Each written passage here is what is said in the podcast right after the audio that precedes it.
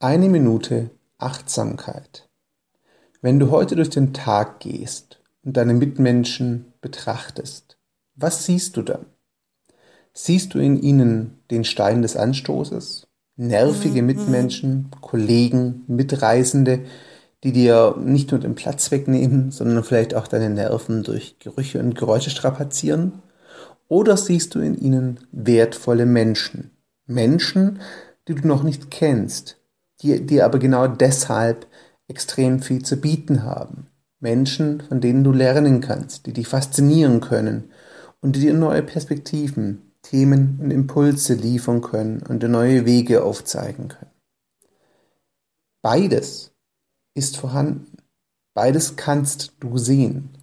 Die Frage ist nur, worauf du deinen Blick lenkst und was für dich entscheidend und wichtig ist.